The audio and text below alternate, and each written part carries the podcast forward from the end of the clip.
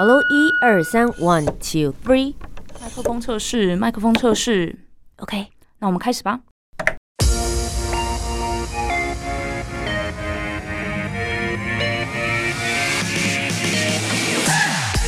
很会说，很会讲，不再是广播主持人的专利。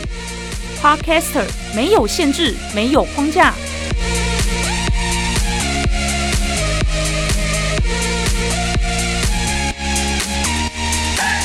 两性、职场、文化、生活，三十分钟，三方观点，奋力激荡。我是涂杰，我是苏珊，和播客一起播客闹闹。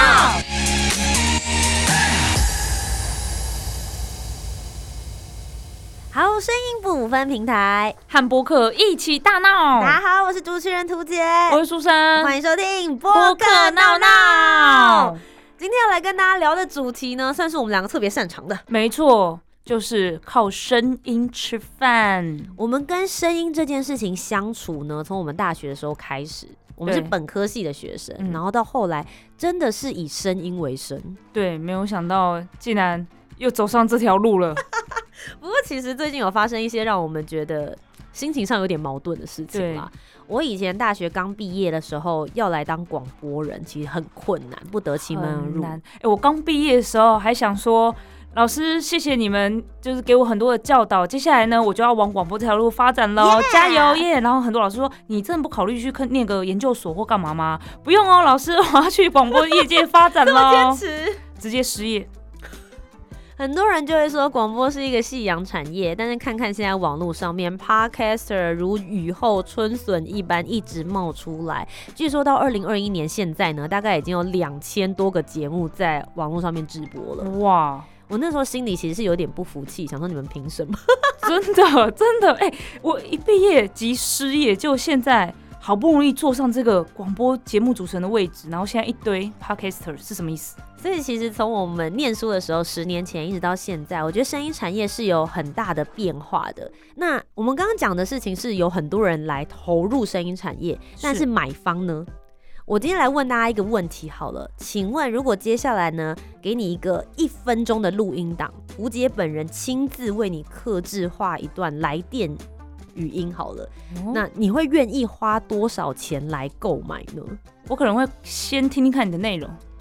我我特别为你克制化，你想要做什么样子的内容的话，我特别帮你讲什么去做，都可以吗对对对，文案呐、这样子，哇，这个要卖多少钱啊？你会愿意花多少钱来买？这其实是很多的广播节目主持人以及配音员会遇到的问题。今天节目当中呢，我们就为大家邀请到了这一位算是译文系以及声音系的 podcaster，我们一起来听听这位来宾的声音。播客 VIP，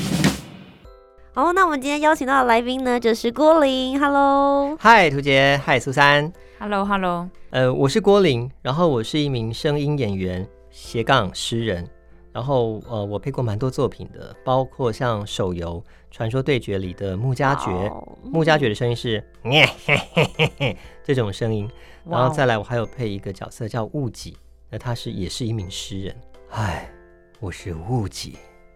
大概是这样子。哎、这个角色该不会是为你量身打造的吧？我觉得，因为声音导演有跟我说，就是他觉得这个角色形象跟我还蛮契合的，嗯，对我就觉得哦好酷，然后有看到他的一些台词，就是在读诗，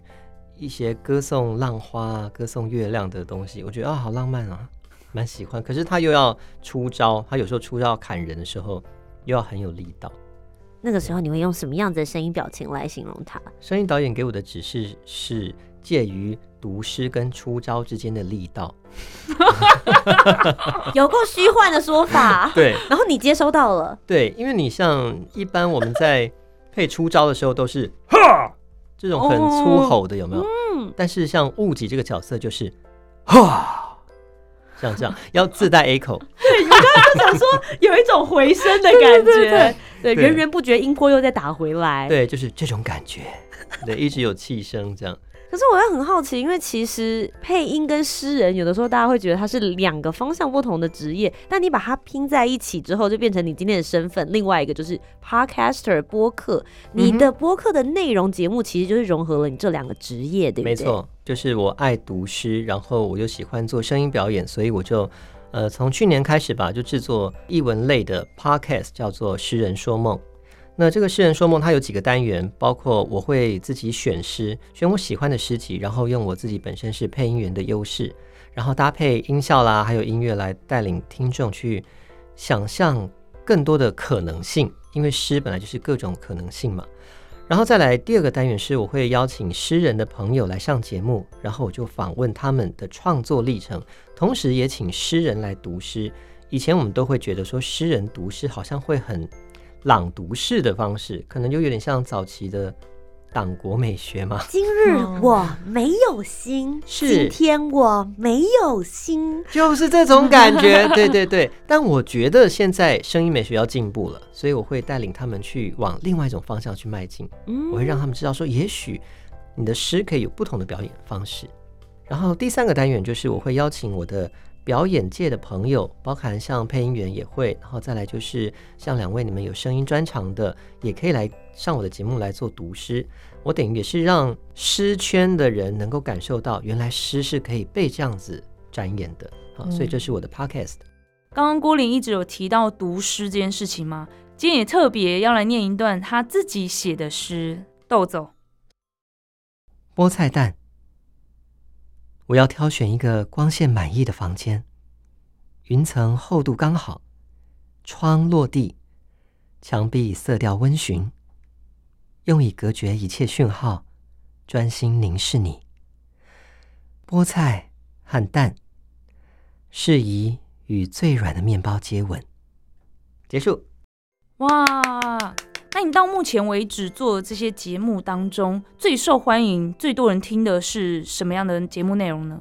我诗人说梦目前做了十八集，然后因为疫情的关系，后来就先停了一阵子，最近才又再开。那这十八集里面，我后来发现第十八集的点阅率是最高的。哦，那是什么样的主题？它的标题叫《迷乱的精神游走》，然后我那次的主题是我自己选诗，我选了墨子怡的一本出版的书。嗯，那墨子怡就是我们所知道的那位金钟视帝，对啊，嗯所以嗯，当然我觉得他的名人效益是一定有的。然后他出版的这本书呢，其实是里面包含了他自己的诗的创作、他的剧本创作，还有一些散文跟他的摄影。那一开始我会觉得它是很跨界的东西，超有趣的，所以我就拿来作为主题。它就不太像是我本来前十七集一直在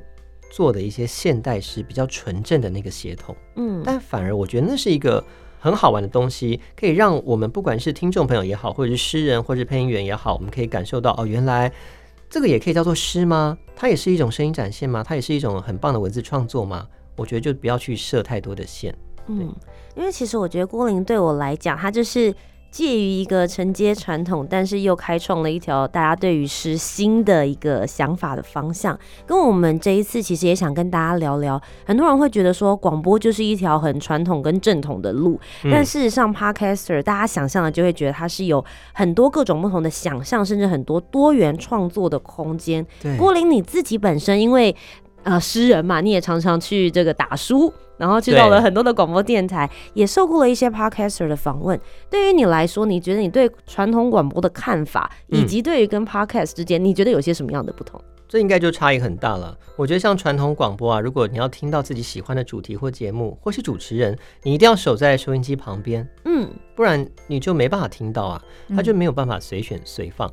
而随选随放这件事情是现在不管什么媒体都非常注重的一件事情，Podcast 就可以，而且我们就可以很刁钻的去选我们更稀有的那个我们爱好的节目，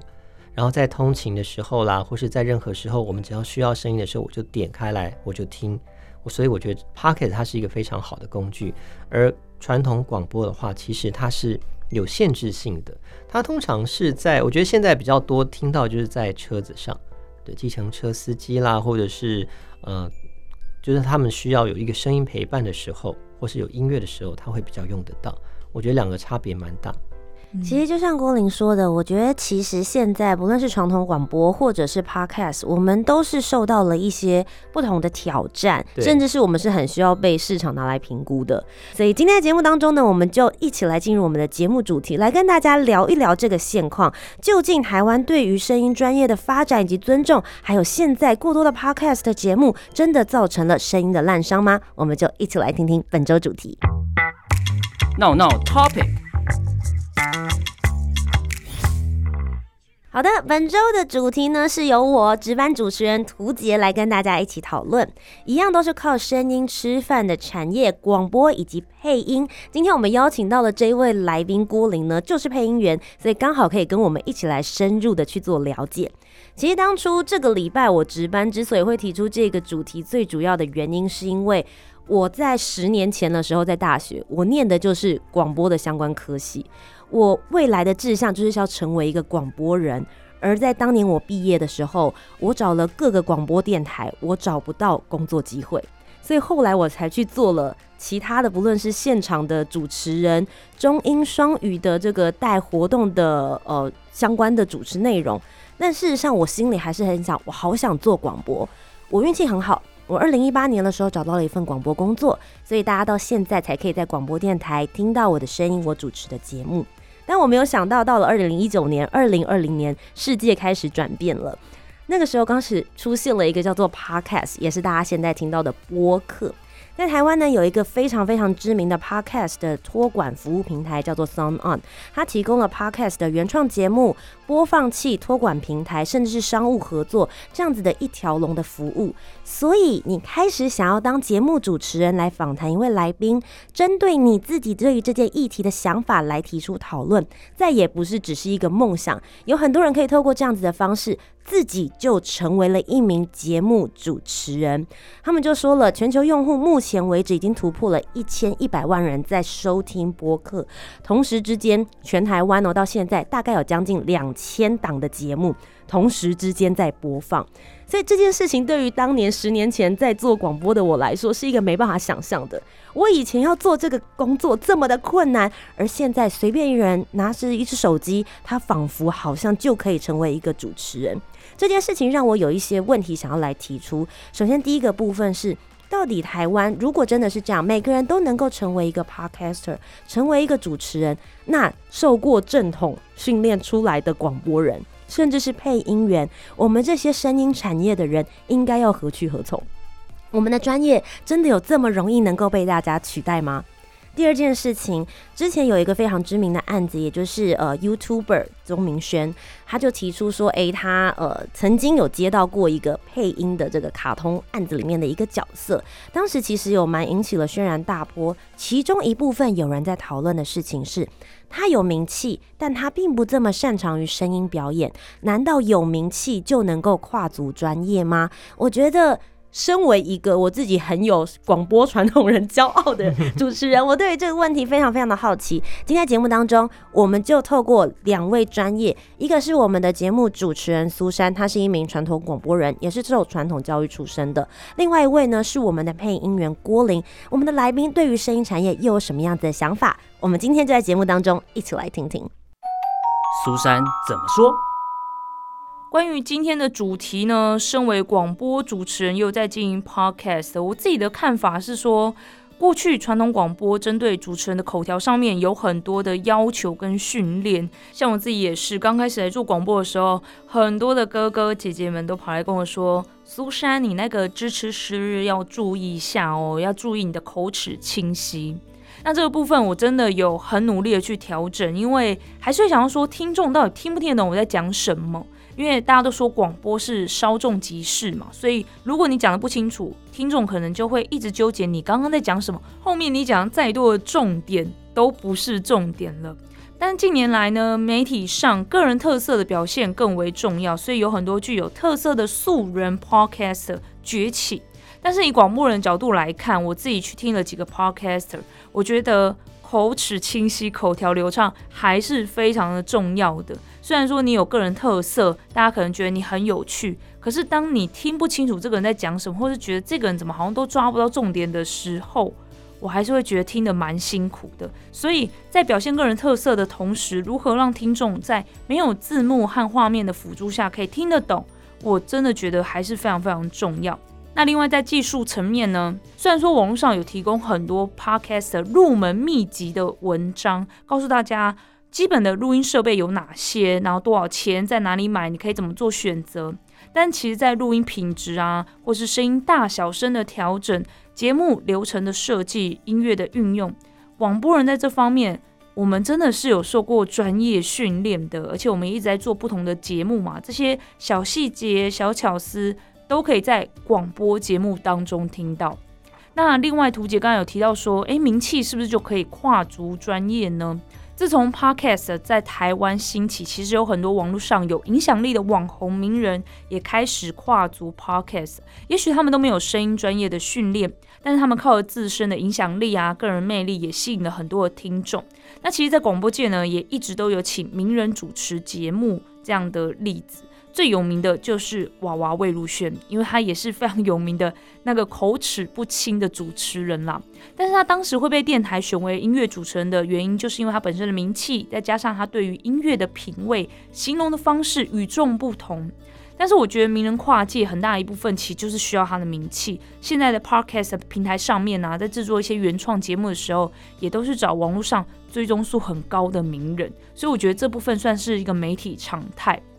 所以，身为一个正直的广播人来看广播产业跟 podcast 的兴起，我觉得其实我们不用太担心，我们就是有自己的专业在。刚才讲到的口齿清晰呀，口条流畅，我们知道怎么去制作一档节目，怎么样才能让节目更流畅，听众听起来会觉得很有趣又听得很顺，这就是我们的专业。那技术层面就不用多说了嘛，这个就是我们的基本了。所以我觉得我们也可以跨足到 podcast，因为我们的节目品质绝对有一定的水准之上。不过有一个可能是要小小担心的部分，就是很多的 podcaster 他都是在某个领域很专业的人，比如说配音员啦、作家、律师、医师等等，他们主打就是提供专业的知识跟技能。那在 podcast 平台上面的主题分类也都非常的明确清楚。对于广播产业最大的影响，可能就是广告了。因为过去广告主在电台下广告，可能是只针对某个时段的年龄层投放广告，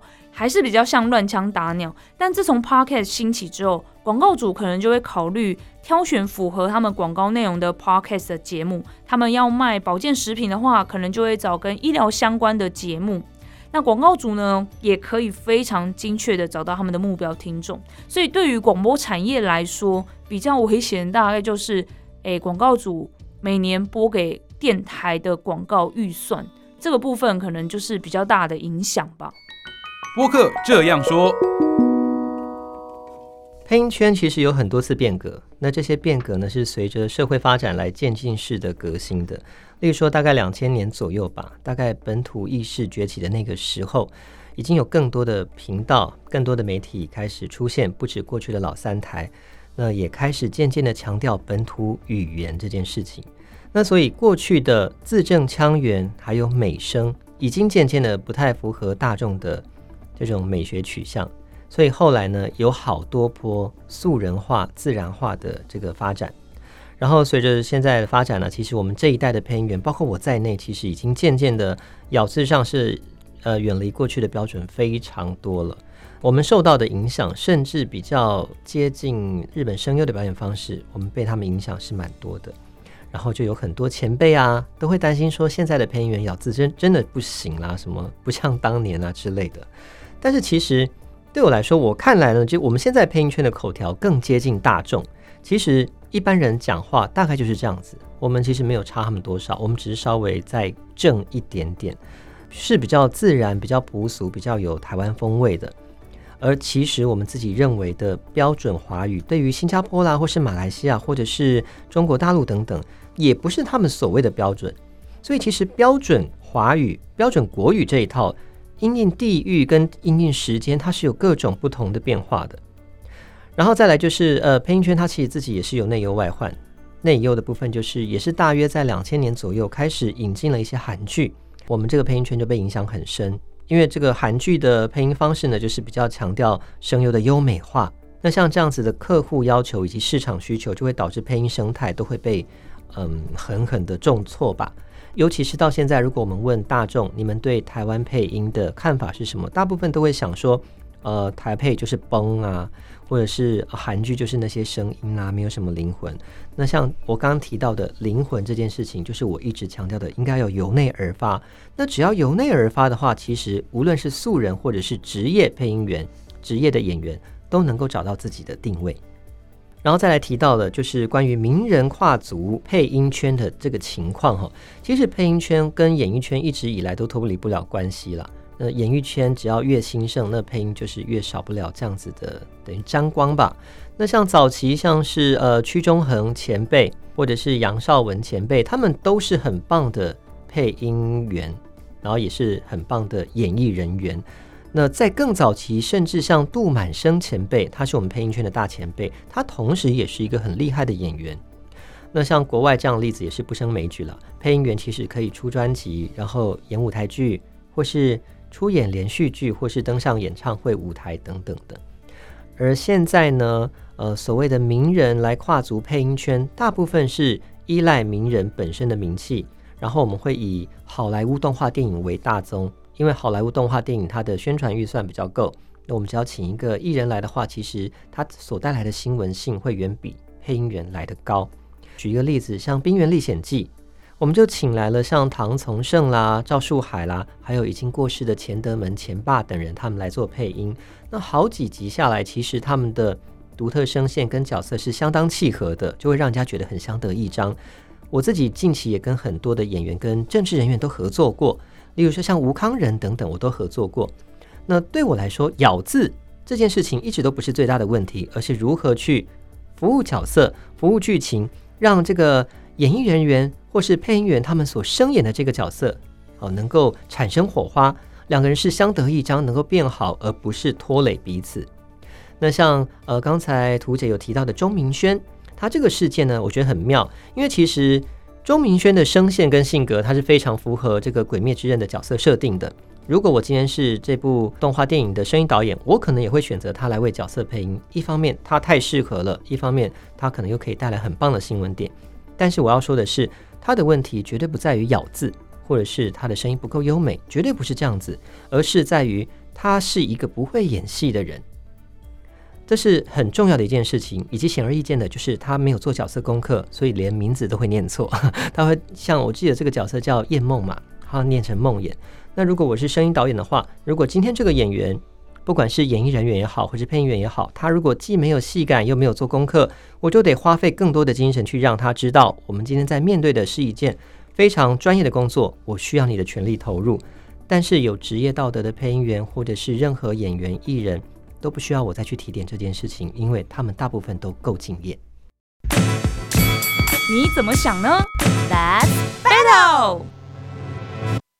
好，那刚刚听完了大家的想法之后，其实我觉得郭玲听起来是比较在意态度问题，对不对？态度还有内在，就是你要真的由内而发。嗯，因为其实我觉得我们刚刚会有，就是我一开始听起来有点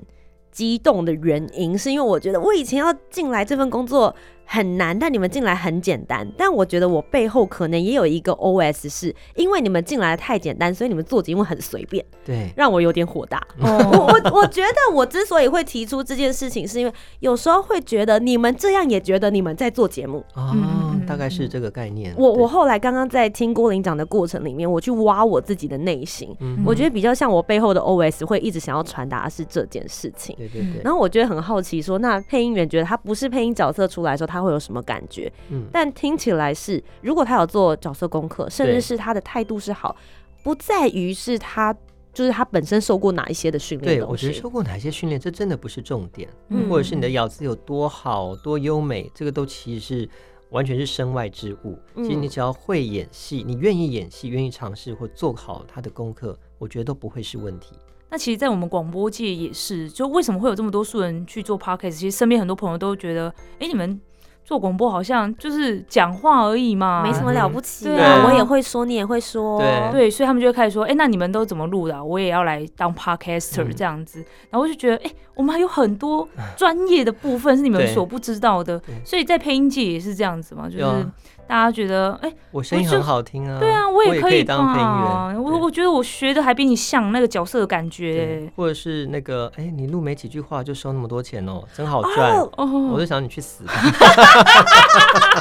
可是是真的是这样吗？我我自己踏入这个产业之后，我觉得其实普遍来讲，不论是厂商还是一般大众，对于声音这门专业的尊重度，其实我觉得不亚于大家对于餐饮界端盘子的这种印象哦。对对对，就是你要怎么把新鲜的食材变成一盘好菜嘛？不知道那个背后是多少千锤百炼做出来的东西。嗯我们的每一颦一笑，或是一字一句，都是非常精雕细琢的。嗯客户要我们怎么样的，例如说尾音往上扬、往下扬，或者是用气声，或是半气声，这个东西都是要绝对的去训练，经年累月才有办法。我现在一字千金，嗯，所以这个就是声音专业。所以你对于现在目前就是这个声音市场的转变，或者不论是配音还是广播跟 podcast 之间，你觉得它其实是一个媒体或是大家使用平台的一个自然发展的演进？对，我认为它是一个自然发展，因为其实现在大众声音美学已经有不同的趋势了。那我们不管是我在配音圈来讲，或是你们在主持界来讲，其实我们不用站在好像声音很高级的一个制高点去批判他人。我认为每一个人都有他各自的特色吧。像我认识一个舞台剧演员，很酷，他其实长得很帅，然后也蛮会演戏，他戏很好，他是一个主角脸，可是他开口可能就没办法，因为他开口是浓浓的彰化腔。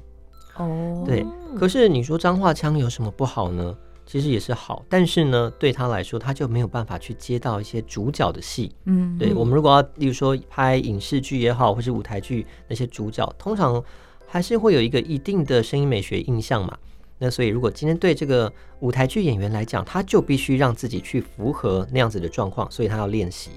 但是，当然对某些状况来讲，我们也会觉得说，啊，那就抹去他的彰化腔这个特色，那也是相当可惜。所以，如何在呃往那个方向去发展，同时又能够保有自己原本的美好，我觉得就是大家的课题了。我觉得综合观点来说啦，每一个人声音都会有自己的特色，也许它也代表着你在成长过程当中的一部分。嗯无论是你成长的地点，你成长的家庭，可能你们是来自于哪一个族群、哪一个文化，都可以透过你讲话的方式，每一个咬字的声音所去呈现。不过，其实我自己还是会很想要回到今天去讨论说，在这么多声音五花八门、百花齐放的状况之下，光林你自己本身对于声音市场，大家在评估这份专业的时候，你会有些什么样子的事情想要跟一般大众呢？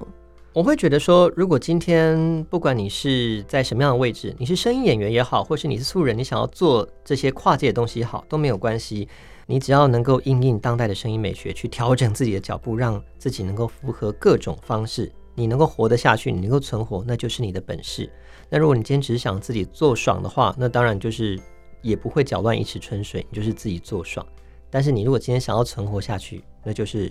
你的本事啦。因为像我自己是配音员，我要素一点就素一点，那我要字正腔圆录古装剧，我也都可以的话，我只要能够学得起来，那就是我的本事。所以我想，不管是在广播界还是配音圈，应该都是一样的。那听完今天的讨论之后呢，我觉得最重要的一件事情是，大家态度要正确啊。工作态度正确的话，就会有工作机会啊。没错，而且我觉得这个态度正确，除了声音专业的人态度专业之外，拜托买方也专业一点好吗？真的，不要且觉得说，嗯哎、可以啊，可以啊，有声音就好啦。啊，那我觉得你念有对就好了啦，不能这样，好不好？大家要培养声音美学，好吗？不要再把我们当做只是会发出声响的工具了。OK，如果你只要发出声响的工具的话，你可以呃去吹个哨子。哎、我们还会有不同的哨子声，好不好？哔哔哔，哔哔哔，我们还可以这样子、好音好音。好啦，今天非常谢谢郭林来到我们的节目当中。播客闹闹其实就是会邀请到各式各样不同的 podcaster，你会发现他们真的是卧虎藏龙没。错，也许他们在声音方面不像是传统广播我们主持人一样，但事实上他们会分享很多他们自己知道的那些生活常识，甚至是他们的产业界，他们也会有自己独到的一些想法。今天郭林来到我们的节目当中，真的就是跟我们好好的分享，大家对于声音产业，还有对于配音，甚至是对于诗人读诗这件事情，都有一些感受跟想法了。今天非常谢谢郭林来到我们的节目当中，谢谢，谢谢。那我们今天的节目呢，就到这边告一个段落喽。如果喜欢我们的节目内容的话呢，欢迎大家可以留言告诉我们，还希望我们邀请谁，或是讨论哪一些的议题。那也请大家持续关注博客闹闹，我是涂杰，我是苏珊，那我们就下周节目再见，拜拜拜拜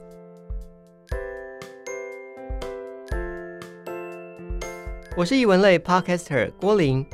咬字标准不是唯一标准，由内而发的声音才最重要。